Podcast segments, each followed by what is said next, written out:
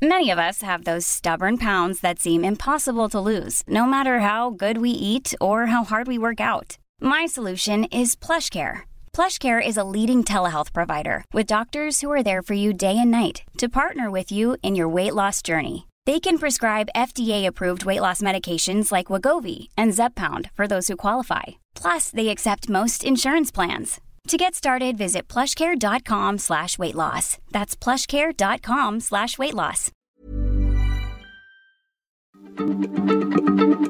Heraldo Radio, la H se comparte, se ve y ahora también se escucha.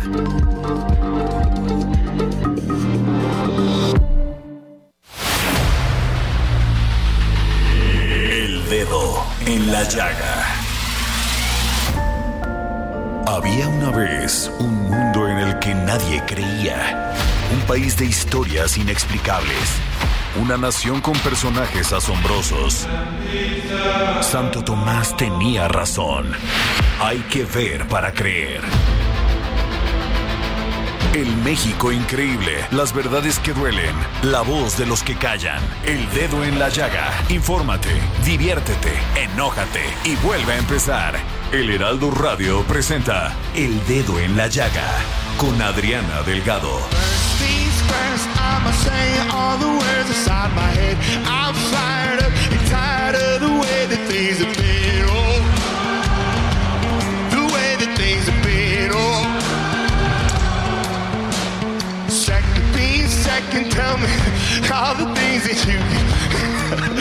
Had to say.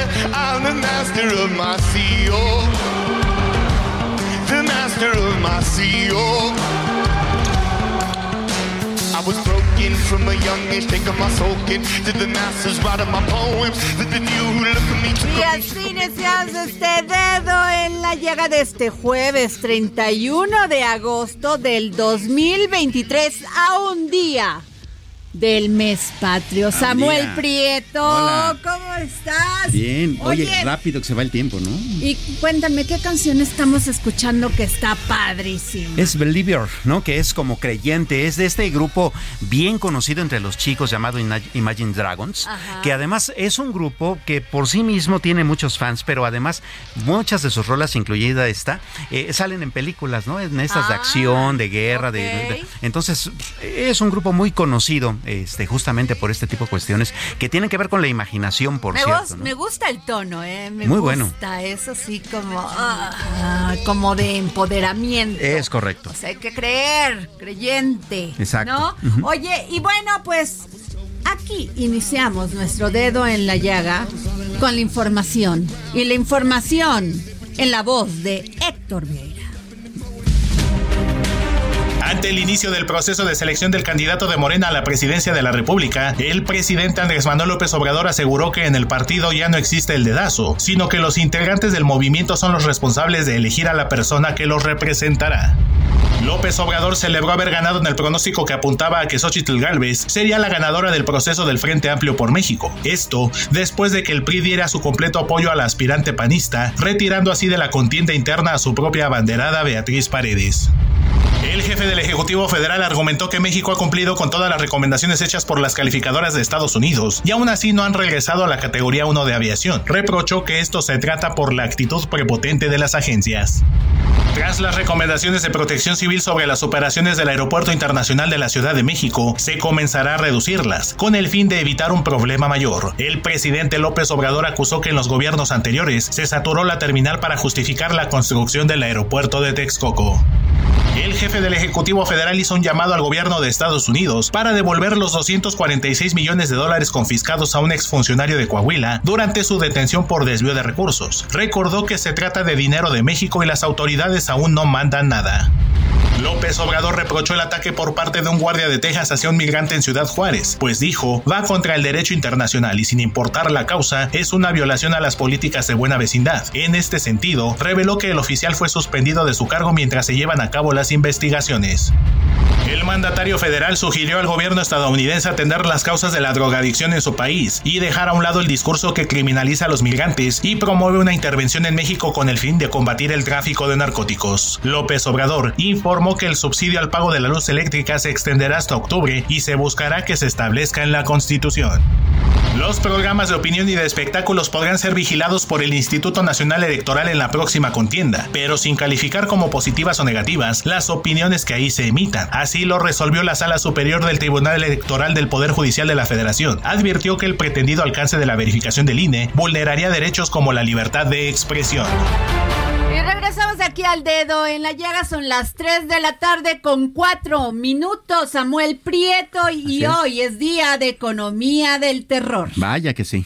Oye, pero antes nos vamos con nuestro compañero corresponsal en Veracruz del Heraldo Media Group, Juan David Castilla, porque hay irregularidades y suspende el gobierno de Veracruz a ocho empresas de gas en la zona norte.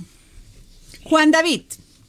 Hola, ¿qué tal? Muy buenas tardes, Adriana. Te saludo con mucho gusto desde Veracruz. Efectivamente, esta mañana el gobernador Cuitlavo García Jiménez dio a conocer que fueron suspendidas ocho gaseras en la zona norte del estado esto por diversas irregularidades, principalmente ante la sospecha de robo y venta ilegal, lo que daría pie a la disputa entre bandas delictivas en la región.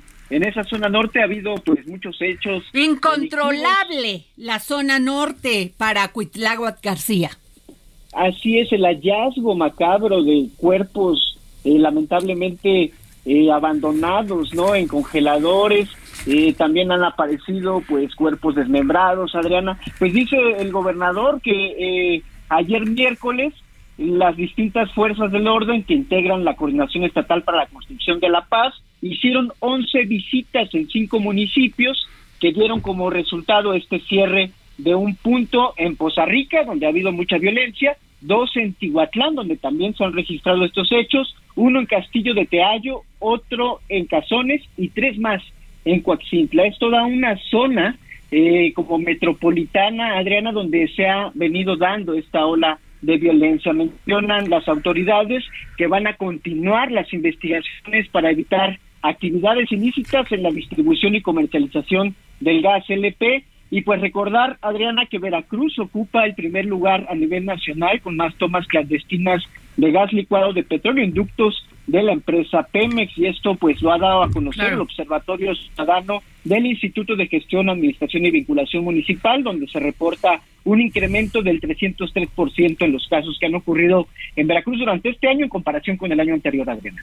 Así es. Muchas gracias, querido Juan David Castilla, corresponsal en Veracruz del Heraldo Media Group. Ahí está el resultado de la violencia, ahí está el resultado de hacer crecer a los delincuentes, de no hacerles nada. Perdón, es una crítica, sí, muy real. Sí, claro, y totalmente entendible. Eh, en esta misma mesa y sobre esa misma zona del país, que es el norte veracruzano, eh, hemos puesto el dedo en la llaga, no solo en esta parte de la, del gas, sino en días pasados y recientes sobre las eh, siembras sobre el asunto de la infraestructura. todo lo de limones, esta plaga que digo, no tiene que ver, pero yo ya creo que todo tiene que ver. Claro, porque también ellos sufren derechos de, piso y esas cosas. amarillo y también les piden los delincuentes derecho de piso a los limoneros, a los citricultores en el estado de Veracruz, no nada más es en Michoacán. Así que ahí está.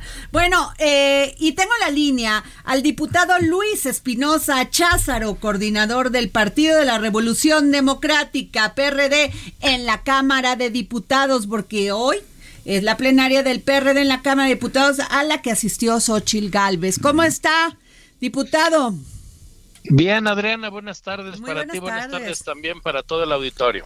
Oiga, pues a ver, eh, yo sí le quiero hacer la pregunta, si me la permite. A ver, ¿no gustó todo este proceso manoseado, desasiado, con el que Beatriz Paredes tuvo que tomar la decisión de bajarse de esta contienda? que había implementado el Frente Amplio por México y que tenía un proceso. Este proceso iba a llegar hasta el domingo. Yo creo que no era necesario que Alejandro Moreno se saliera días antes a decir que pues las encuestas no favorecían a Beatriz. Creo que hubiese sido mucho más ético y mucho más este democrático y legítimo que llegaran a este proceso hasta el domingo. ¿Usted qué piensa, diputado Luis Espinosa Cházaro? Bueno, pues yo lo que pienso es que el respeto al partido ajeno es la paz. Las dinámicas Pero sí me puede dar su opinión. Sí, por supuesto. Eh, las dinámicas del PRI, digamos, tienen sus formas. El PRD la semana anterior había decidido dar su apoyo a Xochil Gálvez. En las contiendas democráticas, pues expresar el apoyo por un candidato o una candidata es parte del juego democrático. Estaba lista la elección para el domingo, sé que estaban las boletas, las urnas, eh, los cuadernos para llevarlo a cabo, pero bueno, pues el presidente del PRI tomó, digamos, esta decisión que puede o no compartirse y ya desde ayer, pues el PRI ha dado su apoyo a Xochil Gálvez y hoy lo que me parece es que lo más importante, pues es que ya tenemos quien eh, coordinará al frente va por México y que hay que darle su constancia el domingo y seguir avanzando porque el verdadero contrincante no está dentro de nuestra coalición, sino en Morena. Eso me queda claro y usted siempre lo ha reiterado aquí en los micrófonos del dedo en la llaga, que finalmente no son las personas que, pues compiten, que dan su nombre, que tienen su trayectoria, pero sí es importante transparentar pues todos estos procesos, diputado. Eh, sí, insisto, no está prohibido o no estaba eh, cancelada la posibilidad de que fuera sucediendo esto que al final vimos, que es que, por ejemplo, Santiago Krill dijera, bueno, ya no tengo posibilidades, ¿para qué? Pero lo decide, pero no le dicen por qué va de, este, abajo en las encuestas, ¿o sí? Pues eh, lo decidió él en base a las encuestas. Quizá tenga razón en el sentido que la propia Beatriz había dicho, quiero conocer las encuestas para tomar una decisión y quizá pudo haber sido eso el día eh, de ayer eh, que se dieron a conocer por parte del comité organizador las encuestas y esperar que tomara su decisión. Eh, en eso puedo coincidir que, que ella misma quizá hubiera tomado una determinación, pero bueno, pues a final de cuentas el partido, el Partido Revolucionario Institucional, en este caso, pues tiene un presidente y él creyó que, que esa posición era la correcta desde la parte institucional y tampoco pues yo puedo condenarlo por haber dicho el PRI reconoce que no nos favorecen las encuestas y por lo tanto pues ya damos nuestro apoyo, ah, nuestro ah, apoyo a Claro. Ahora, eso me queda ya claro, eso ya está escrito, ya salieron, ya dijeron que todos felices y contentos y van a apoyar a Xochil Galvez y Xochil ya también lo dijo de Beatriz, quiero este el externo mis respetos, mis consideraciones. Pero aquí en este punto, usted eh, diputado Luis Espinosa Cházaro, coordinador del Partido de la Revolución Democrática en la Cámara de Diputados, usted está muy bien en las encuestas, usted aspira a gobernar esta Ciudad de México y también se va a enfrentar a estos procesos que va a tener el Frente Amplio por México.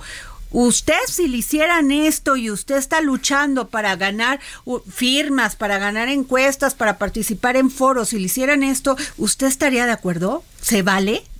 Bueno, yo, yo creo que los esfuerzos de todos son muy legítimos. Recordarás que nosotros, nuestros candidatos, Silvano Aureoles y Miguel Ángel Mancera en su momento, pues mostraron un desacuerdo porque no estaba claro el tema de las firmas. Vamos, siempre en los procesos hay este tipo de, de situaciones. Yo, como bien lo decías, en la, en la competencia por la Ciudad de México, coincidiría contigo que hay que dejar que los procesos vayan corriendo pero lo voy a poner a la inversa, Adriana.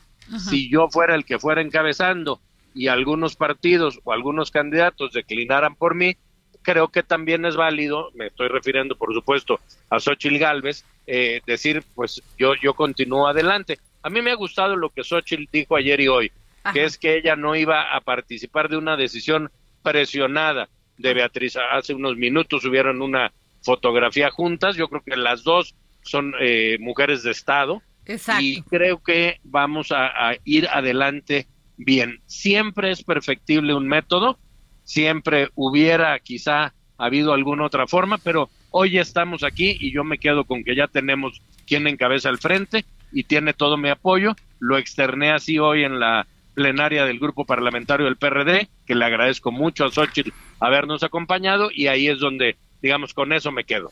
Pues muchas gracias, diputado Luis Espinosa Cházaro, coordinador del Partido de la Revolución Democrática PRD en la Cámara de Diputados. Gracias por siempre tomarnos la llamada. Gracias a ustedes. Buenas tardes. Muy buenas tardes. Bueno, pues esto dice el diputado. Eh, eh, yo sí creo que este que, que estuvo muy manoseado, que estuvo muy desasiado, que incluso los mismos priistas habían este manejado en rumores, ya sabes cómo les gusta, que este que Beatriz estaba de acuerdo con que Alejandro Moreno hubiese salido y hubiese pues dicho que las encuestas no la favorecían. A mí me pareció un acto así, así, de grotesco y además de una discriminación terrible a una mujer que tiene una trayectoria, o sea, muy importante dentro del partido. Yo creo que las mujeres del PRI se deberían de poner a pensar que es cuál es el futuro que quieren en ese partido, al interior de ese partido, si el, el señor Alejandro Moreno, con todo su poder como presidente del Comité Ejecutivo Nacional, sale y descalifica a su candidata. Claro, sin duda. Y además hay que dejar claro también que le quitaron todo aire de ciudadanización a su proceso porque ya no llegó al, a la instancia ciudadana justamente la, la decisión de quién era el candidato, sino se quedó en el nivel cupular y dejando sobre, eh, sobre detrás de él una estela de muchos este, desacuerdos. El mismo diputado los, los recapitulaba, ¿no? Los dos candidatos del PRD y etcétera. Claro, yo entiendo que los procesos, Samuel Prieto, son perfectibles. Eso lo entiendo. Pero cuando sale Miguel Ángel Mancera y dice, oye, es que yo voy a impugnar este proceso porque no sé ni qué hicieron con mis firmas. Claro y dicen que no anduve acá y allá. A ver, lo que me pidieron a mí es que reclutara firmas, aquí están. Y lo y lo sacaron del proceso sin agua, ahí va, va, ¿no? Y Enrique pues aceptó, Enrique de la Madrid dijo, bueno, pues si no las junté, ok. Lo que pasa es que si ellos están criticando a Morena por todo cómo se ha llevado este proceso de la selección de las corcholatas, dicho por el presidente. Claro pues tú tienes que criticar, pero poniendo pues el ejemplo. Exacto. Y no lo estás poniendo. Claro, incongruencia absoluta. Incongruencia absoluta. Pero bueno, vamos a otra información, querido Samuel. Así es, fíjate que está bastante interesante. La Secretaría de la Función Pública verifica con eh, laboratorios móviles la calidad de 13 obras públicas por un monto de 10 mil millones de pesos.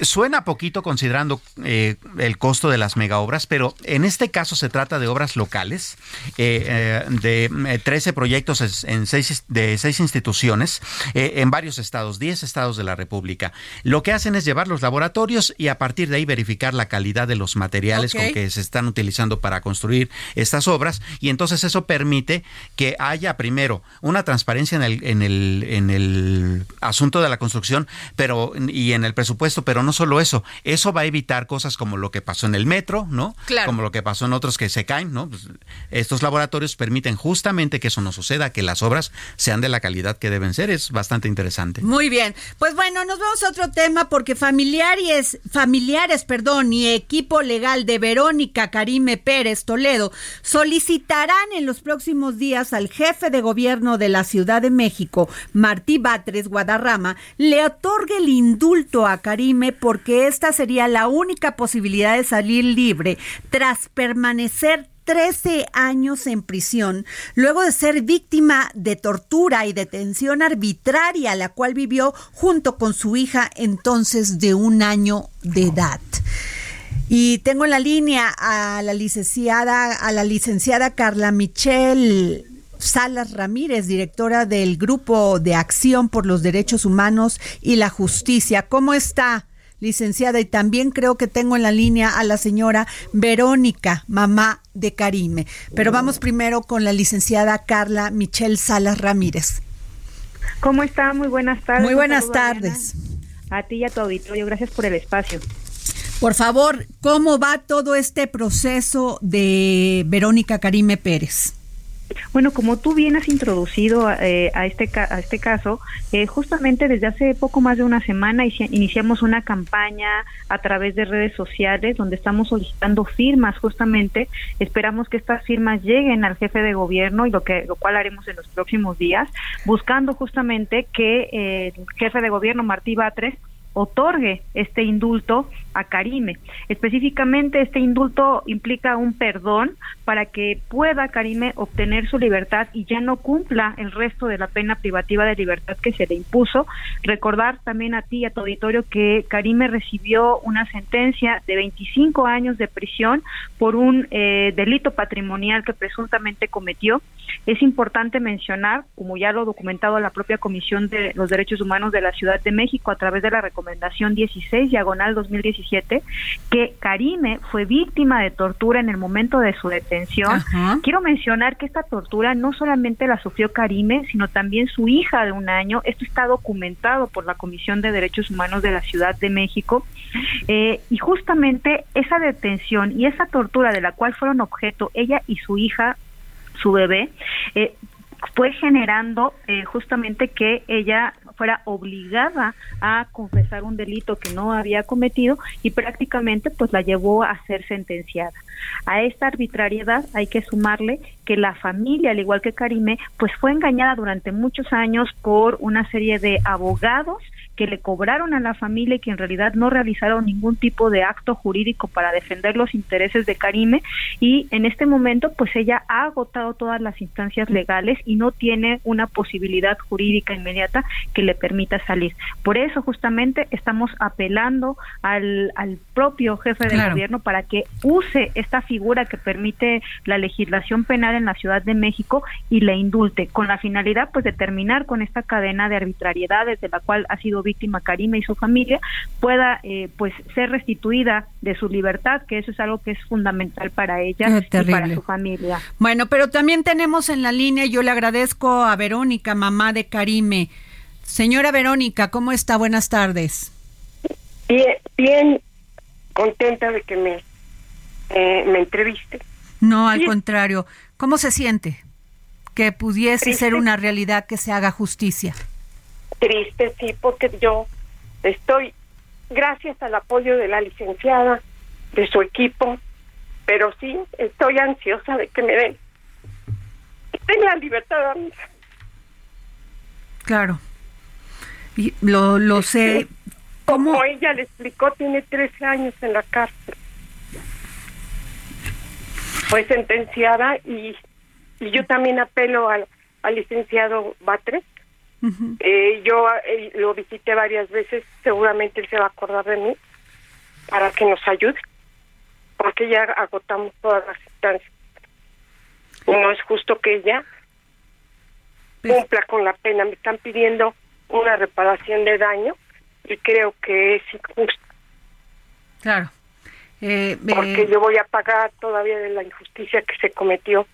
Y, y, y como ella le explica, pues, derechos humanos nos nos, nos dio pues eh, este documento donde dice eh, eh, libertad inmediata para mi para mi hija y, y, sobre todo por la tortura que ellos sufrieron.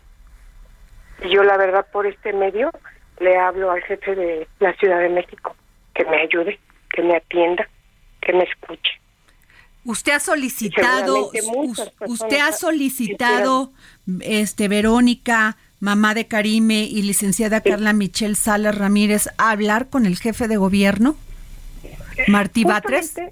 Sí, qué, bueno que lo comentas. Nosotras vamos a hacer un acto público a las afueras justamente de la, de la jefatura de gobierno para hacer la entrega de las firmas. Es importante mencionar que eh, en a través de la plataforma change.org la gente puede enterarse más de, del caso, puede firmar. Esas firmas haremos un acto público de entrega justamente al jefe de gobierno y también mencionar que pueden conocer más sobre este caso, eh, porque es uno de los casos que se documentan en un programa que realizó Canal 14 que se llama Cartas para la Libertad, y ahí está el capítulo de Karime. La ciudadanía de esta manera puede acceder a la información sobre Karime. Pues yo les agradezco tanto a usted, licenciada Carla Michelle Salas, a la señora Verónica, mamá de Karime, que me hayan tomado la llamada para exponer este caso terrible de injusticia hacia Verónica Karime Pérez. Eh, vamos a hacer un llamado también desde estos micrófonos con mucho respeto al, al pues al gobierno de la Ciudad de México encabezado por Martí Batres Guadarrama para que puedan escucharlas. Y no, gracias, gracias yo por el sobre todo le agradezco la atención. Muchas gracias. Le agradezco la licencia. Gracias. Muchas gracias. Nos vamos a un corte y regresamos aquí para seguir poniendo el dedo en la llaga.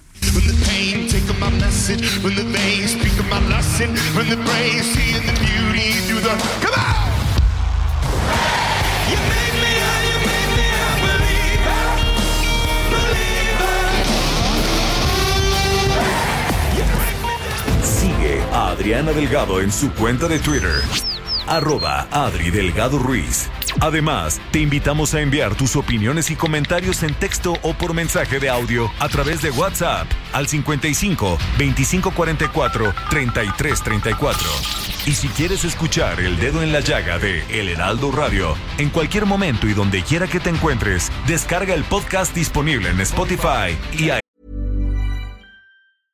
¿Ready to pop the question? The jewelers at BlueNile.com have got sparkle down to a science with beautiful lab grown diamonds worthy of your most brilliant moments. Their lab grown diamonds are independently graded and guaranteed identical to natural diamonds, and they're ready to ship to your door. Go to Bluenile.com and use promo code LISTEN to get $50 off your purchase of $500 or more. That's code LISTEN at Bluenile.com for $50 off. Bluenile.com code LISTEN.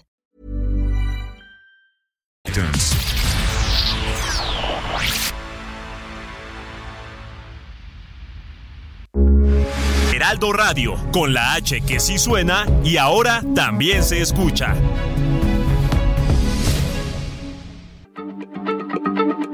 Heraldo Radio, la H se lee, se comparte, se ve y ahora también se escucha.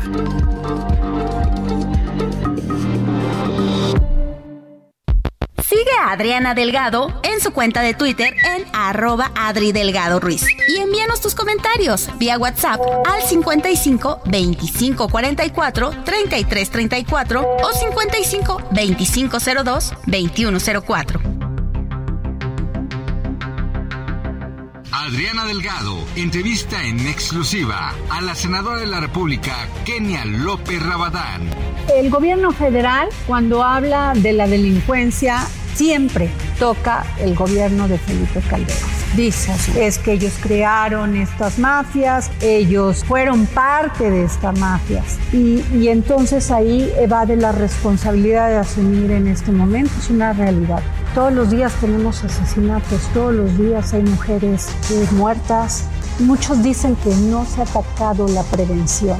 En una ciudad como esta, quien quiera ser jefa de gobierno o jefe de gobierno tiene que asumir la responsabilidad de combatir la delincuencia. ¿Qué les dices tú?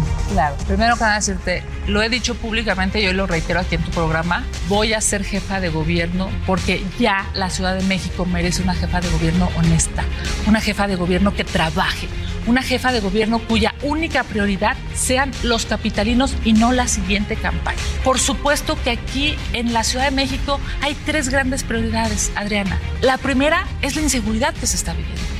Es terrible. Se suben a un camión, asaltan a 40 personas en el transporte público y ¿sabes cuántas denuncian? Ninguna. Porque ¿de qué sirve ir a denunciar si nunca van a detener al señor que se llevó tu reloj, tu pulsera, tu cadenita, tus aretes, tu bolso? Es terrible lo que se está viendo. Y asaltos todos los días hay a lo largo y ancho de esta ciudad en el transporte público. Lo mismo en el metro que en el camión. Obviamente hay un segundo problema que es brutal, que son el transporte público por sí mismo y las vialidades. Si tú tienes coche, es brutal, es terrible vivir en la Ciudad de México. Y si no tienes coche y te tienes que subir al transporte público, es terrible pasar dos, cuatro o seis horas de tu vida diarias en el transporte público. Ese es un segundo tema que se tiene que corregir y se tiene que pelear por recursos para que esto cambie. Y el tercer tema que evidentemente es prioritario es cero corrupción. Si tú levantas una encuesta en la Ciudad de México, la gente te dice, ya no quiero corrupción en el gobierno de la Ciudad de México. Jueves, 10.30 de la noche, El de una llaga, Heraldo Televisión. Y regresamos aquí al dedo en la llaga, son las 3 de la tarde con 33 minutos y hoy que es economía, el día de la economía del terror con Samuel Prieto que me acompaña aquí en la mesa del dedo en la llaga. ¿Cómo estás a mí? Muy bien, muchas gracias. Bueno, pues tenemos un invitado de lujo, fíjate, porque eh, la prohibición del maíz transgénico que pretende implementar México ha abierto un nuevo foco de tensión en Canadá. Sí, claro. Y bueno, pues es que Justin Trudeau eh, ha dado a conocer el pasado viernes que se sumará al panel de controversias iniciado por Estados Unidos respecto al uso del maíz genéticamente modificado en tortillas y masa y dijo, Canadá comparte las preocupaciones de Estados Unidos de que México no cumple con las obligaciones científicas y del análisis de riesgo bajo el capítulo de medidas sanitarias y fitosanitarias de CUSMA, o sea, el TEMEC. Así es. Y tengo en la línea al maestro Kenneth Smith Ramos, especialista en comercio internacional y asesor de la implementación de los diversos tratados de libre comercio de los cuales México es parte. ¿Cómo está, maestro? Muy buenas tardes, Adriana, me da muchísimo gusto saludarte. Oiga, ¿qué implicaciones tiene que Canadá ya se sumó a Estados Unidos en este panel? Sí, muchas gracias. Pues mira, es algo que ya se veía venir desde que Estados Unidos solicitó las consultas, desde que México emitió el segundo decreto respecto a las restricciones al uso del maíz amarillo en la fabricación de eh, harina y tortilla en México eh, Estados Unidos pues fue orillado, por así decirlo, a, solicitar el panel porque en las consultas no se obtuvo una solución. Eh, Canadá se había unido a las consultas y ahora se une como tercero interesado en el panel, porque a pesar de que ellos no nos exportan maíz amarillo, eh, sí tienen un interés sistémico, es decir, en lo general, eh, por los productos de la biotecnología agrícola que se comercian con México. Ellos producen muchísima canola, que es una oleaginosa que se utiliza principalmente en aceites comestibles, y nos exportan casi eh, mil millones de dólares de ese producto. Entonces, cualquier restricción en México eh, a los productos de la biotecnología agrícola, ya sea obstáculos en la importación o en el uso de estos productos o la autorización de productos de la biotecnología agrícola, pues generan un problema también para Canadá. Entonces, la implicación es que van a poder también presentar argumentos en este panel, no van a estar en posición, si perdemos el panel en México, de imponer represalias comerciales, porque el, tema específico es el tema de maíz amarillo, pero sí añade, digamos, a la presión sobre México que los dos socios del TEMEC estén argumentando que México está violando el TEMEC en materia de biotecnología agrícola. Claro, maestro, muy buenas tardes. Eh, justamente sobre este asunto, eh, parece ser que la parte central de esta controversia tiene que ver con que México no ha acreditado con estudios científicos reales eh, que el maíz amarillo, que el maíz transgénico tenga algún efecto negativo eh, con respecto a la salud.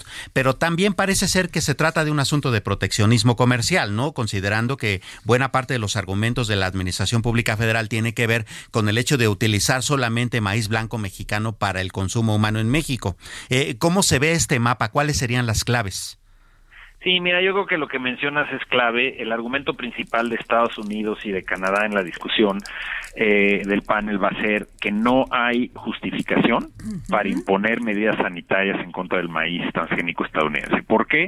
Porque las reglas comerciales internacionales y, las del TEMEC en específico te permiten, en casos de riesgos a la salud humana, eh, vegetal o animal, imponer restricciones al comercio, pero lo tienes que demostrar no puede simplemente alegar que puede haber un daño y por lo tanto restringo el acceso, porque entonces es una violación al capítulo de acceso a mercado y si estás utilizando el argumento sanitario también es una violación al capítulo de medidas sanitarias y fitosanitarias. Entonces, esto se va a utilizar como, como digamos, las pruebas de que México está violando el tratado y al mismo tiempo pues señalabas la posibilidad de que esto sea una medida proteccionista. Yo creo que desafortunadamente no beneficia a nadie en México porque eh, nosotros utilizamos eh, somos autosuficientes en maíz blanco que es lo que se va principalmente a consumo humano y lo que importamos de Estados Unidos que es maíz amarillo más del 90% se va a la producción agroindustrial eh, es decir derivados del maíz en la, en la agroindustria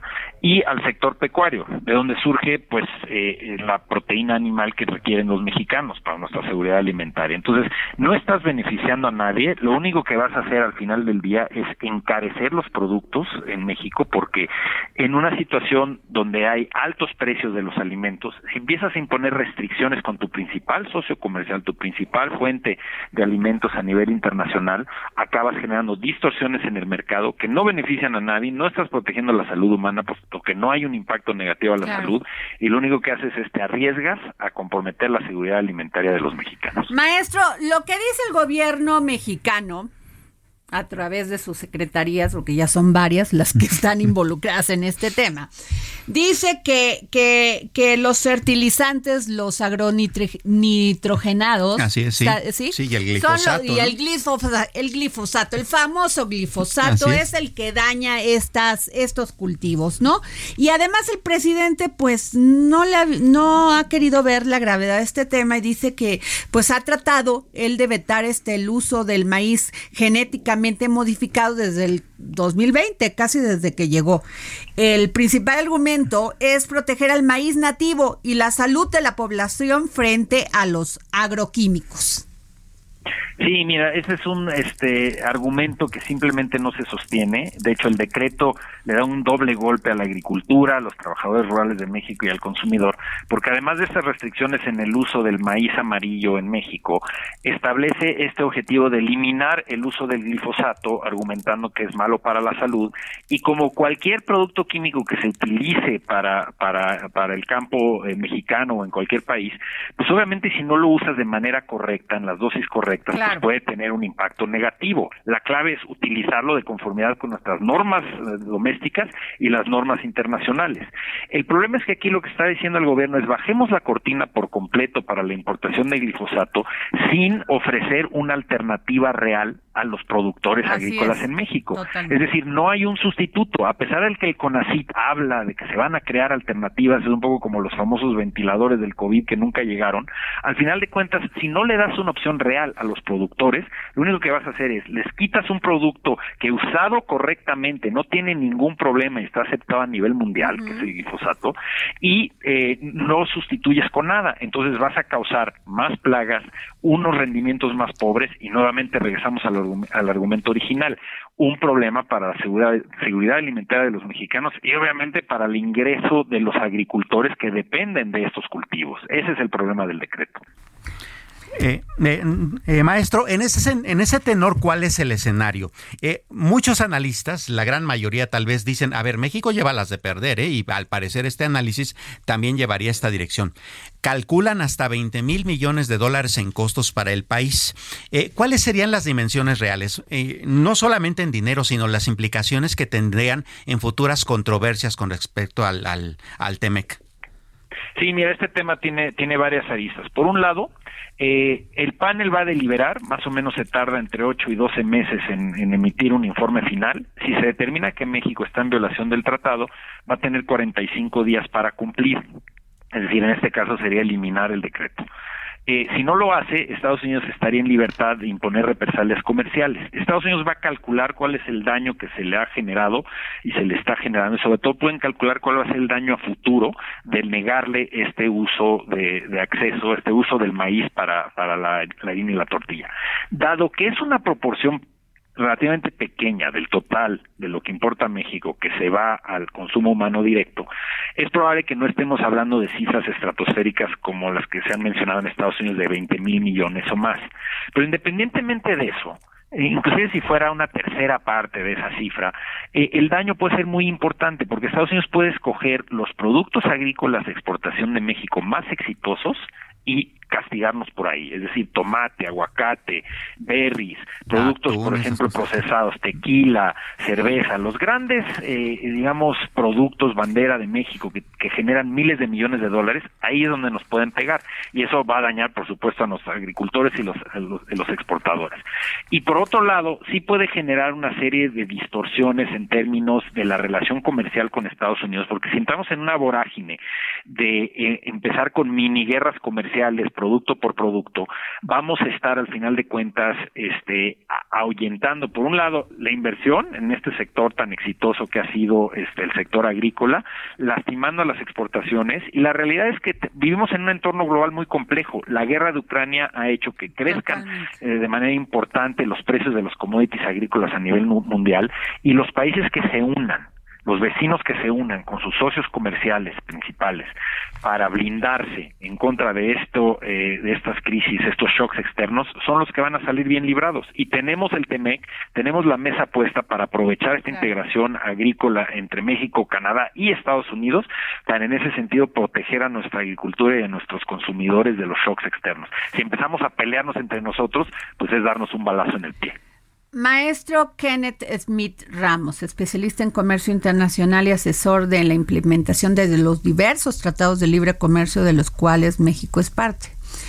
A ver, esto es entonces una guerra ideológica que me parece gravísimo, a ese grado de superficialidad pues todo lo que hemos visto en la evidencia es que quienes impulsan este tema y esta guerra frontal en contra de los organismos genéticamente modificados, que es en CONACYT, en Semarnat, en la Secretaría de Salud, los altos funcionarios hoy en día, durante muchos años antes de estar en el gobierno, eh, fueron activistas en contra de la biotecnología agrícola. Es decir, en más de 20, 30 años de consumir estos productos en México y en el mundo, no se ha demostrado ningún daño a la salud humana ni al medio ambiente. Pero hay una postura ideológica en contra de ellos, pase lo que pase, independientemente de que se les pongan enfrente eh, los grandes riesgos de no eh, utilizar la tecnología, de no fomentar la innovación eh, y el daño que esto le haría al final de cuentas a la capacidad de alimentar a los mexicanos en el futuro, sí es una postura ideológica, no está basada en ciencia y es por ello que hay altas probabilidades de perder el panel. Si tú tienes un caso claro donde un producto que vaya a ingresar a México genere un riesgo para la salud, como fue el espongiforme, bovina de hace algunos años en Reino Unido, les puede cerrar el comercio. Puedes tú argumentar con evidencia científica que si el ser humano consume productos contaminados con espongiforme bovina, va a causar la muerte. Punto. Entonces no te pueden demandar, está justificado y entonces puedes imponer estas medidas. Como no existe esa evidencia en este caso, pues entonces no tenemos para dónde hacernos. Tenemos ya sea que eh, derogar el decreto o, en su caso, estar listos para una serie de represalias multimillonarias en contra de nuestras exportaciones. Y eso es un costo demasiado alto, creo yo, para nuestro país. Y también en el mercado interno, maestro, tendríamos afectaciones fuertes considerando, como usted bien comentaba, que el asunto de no utilizar el maíz transgénico para los procesos de producción, por ejemplo, de, de, la ganadería o de otro tipo de, cuestiones de la agroindustria, pues también incrementaría el costo de los alimentos, que a su vez es el componente más difícil de quitar de, la, de, de todo lo que tiene que ver con la inflación en México, ¿no?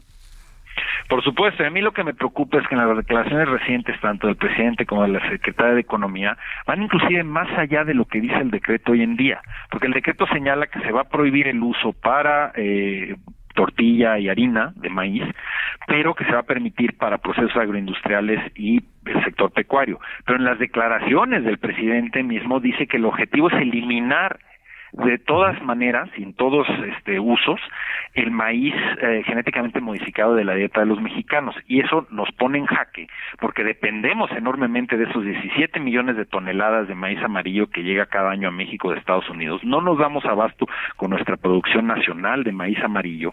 Y hay más de 400 o 500 productos que se derivan del maíz, desde productos para para la repostería, jarabe de alta fructosa, almidones, eh, alimento para mascotas. Es decir, hay una variedad enorme de productos que se estarían encareciendo si de verdad seguimos en esta vorágine de, ir en contra del maíz genéticamente modificado, que repito, no se ha demostrado en más de tres décadas que tenga un impacto negativo en la salud. Pues muchas gracias, maestro Kenneth Smith Ramos, especialista en comercio internacional y asesor en la implementación de los diversos tratados de libre comercio, de los cuales México es parte. Le agradezco que nos haya tomado la llamada para el dedo en la llaga.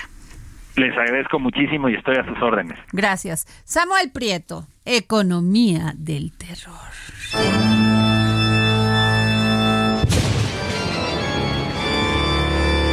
Economía del Terror. Oye, esta, esta nota, esta plática con el maestro Kenneth Ya tiene bastante hubiese entrado en una en un nivel de terror Wow. Sí, bueno, pero a ver, vamos contigo, Samuel. Bueno, pues eh, eh, un poco también pasando por el asunto de cómo va la política gubernamental en otros eh, ámbitos de la de justamente de la, actividad económica mexicana. Ayer el subsecretario de Hacienda Gabriel Llorio pues alertaba sobre cómo viene el paquete económico. Tú recordarás este paquete económico se tiene que entregar al Congreso de la Unión el 8 de septiembre. O sea que ya estamos a unas a unos cuantos días de que de que se entregue y entonces anticipó un poco cómo viene, ¿no? El respiro para los mexicanos es que no contempla un eh, aumento de impuestos para el próximo año. Eh, lo cual significa dos cosas. Primero, pues bueno, podemos estar tranquilos, no vamos a pagar más de lo que de por sí ya tenemos que pagar en impuestos, que es bastante, este, para la calidad de servicios tan mala que recibimos en el país los ciudadanos, ¿no? Pero más allá de eso, también significa que no va a haber una reforma fiscal también en el año que viene, lo cual significa que el último año del gobierno del presidente López Obrador no va a asumir el costo político justamente de implementar esa reforma fiscal. Tenía que ser así porque él desde que llegó al gobierno dijo, no, eh, durante mi gobierno no voy a aumentar los impuestos, pero es una herencia que le va a dejar y una herencia además urgente que le va a dejar a quien lo suceda ahí en el Palacio Nacional, sea de su partido o sea de la alianza opositora. ¿Por qué? Es tan urgente que... Eh, el presidente entrante sí haga una reforma electoral. Bueno, nada más hay que verificar que este es el primer año en toda la historia del presupuesto mexicano en donde los programas sociales, las pensiones y todo el eh, eh, gasto asistencial que sucede, eh, que se da en este país, ya está rebasando con mucho la capacidad que tiene el gasto público para poder entregarlo. Entonces se necesitan ingresos, más aún considerando que los ingresos petroleros pues también son bastante fluctuantes, ¿no? ¿Qué es lo que va a terminar pasando? Sí, este año no, no vamos a pagar más impuestos, pero una reforma fiscal próxima seguramente pues nos va a dar a los que nos atora siempre, que es a los que eh, somos, eh, como eh, ellos mismos nos llaman, contribuyentes cautivos, ¿no? Así es. Los que estamos en la economía formal. Y entonces aguas, porque este año respiramos, el siguiente seguramente no. ¿Cuál es el eh, pronóstico del subsecretario Gabriel Llorio? Que el próximo año, como ya no va a haber recesión en Estados Unidos, ya nos espera, y acá en México pues ya no tendremos un coletazo de ese tipo, pues entonces la economía mexicana estaría creciendo por ahí del 3-4%, eso dice él. Eh, hay que decir que generalmente las eh, apuestas oficiales al respecto eh, son bastante más altas, ¿no? las calificadoras internacionales y los organismos este, que se encargan de, de, evaluar estas cosas dicen que México podría crecer a partir del próximo año en un 2% anual. ¿No? Pero bueno, el hecho de que no vaya a haber recesión en Estados Unidos puede cambiar el panorama. Hablando de manera optimista, hay que decir que este año nadie más que el gobierno calculaba que fuéramos a crecer 3% y al parecer sí lo vamos a lograr. Entonces, bueno, pues tal vez suceda. es una buena noticia, ¿no? Así es. Ahora, ¿cómo anda el desempleo en el país? Eh, hoy en la mañana el INEGI acaba de pues actualizar sus cifras. La tasa de desempleo en México está en 3.1%. ¿Qué significa esto? Que de los 61.4 millones de personas en edad de trabajar, que integramos la población económicamente activa, 59 y medio millones sí trabajan, 1.9 millones no. Y bueno, la, situación mejoró considerando que entonces significa que 122 mil personas durante el mes pasado consiguieron un empleo. Pues suena bien, ¿no? Ahora, ¿Dónde está el punto rojo? En donde ha estado desde hace bastante tiempo. La tasa de informalidad laboral es de 55.7%. Es decir, 55.7% de las personas que trabajamos lo hacen en la economía informal. Con todas las repercusiones que ya sabemos. Ahí no se pagan impuestos, una serie de cosas, precariedad y etcétera. Pero pongámosle números porque también de repente eso está interesante. Fíjate que a partir de este asunto de que se elevó el salario mínimo y de que eh, pues muchos eh, sectores lo festejaron porque sí, en efecto, es una conquista eh, pues laboral importante, pues también muchas empresas muy pequeñas pues dejaron de contratar trabajadores formalmente justamente por la incapacidad que tenían financiera este para pagar esos salarios, considerando además que estaban pasando por una crisis, ¿no? Claro. Bueno, una persona, eh, la población, la masa poblacional que tiene un empleo formal, tiene un ingreso mensual promedio de 9.700 pesos. Bueno, esa misma masa de personas que trabajan en la economía informal tienen un ingreso mensual de 4.700, es decir, casi la mitad. ¿No? O sea, por el hecho de que tú trabajes en la economía informal, no solamente tienes precariedad en tus prestaciones y en esas cuestiones, sino que tu salario es mucho menor.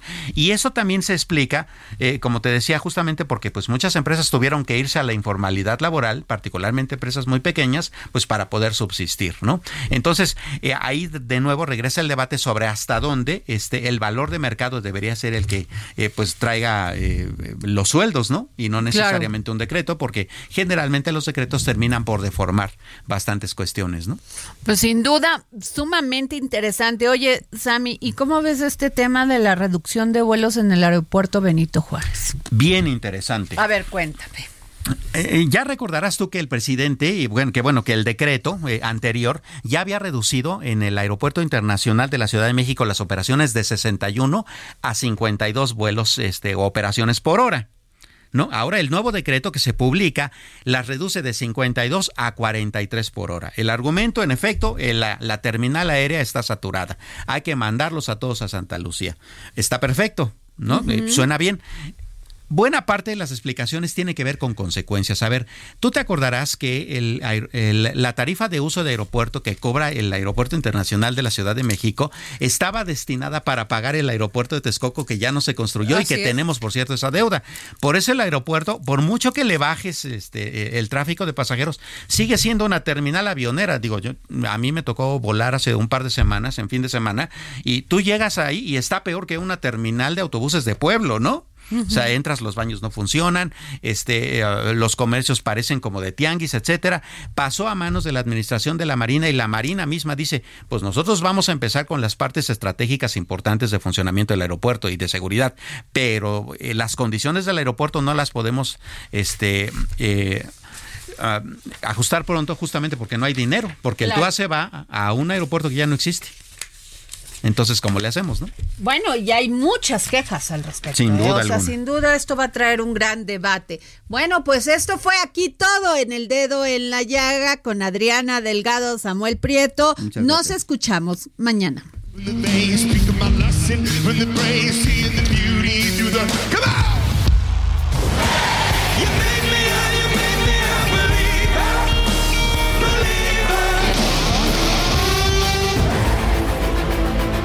El Heraldo Radio presentó El Dedo en la Llaga con Adriana Delgado.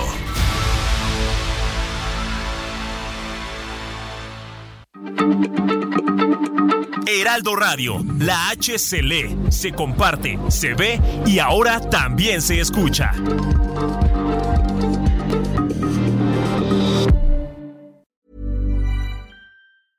Even when we're on a budget, we still deserve nice things. Quince is a place to scoop up stunning high-end goods for 50 to 80% less than similar brands. They have buttery soft cashmere sweaters starting at $50, luxurious Italian leather bags, and so much more.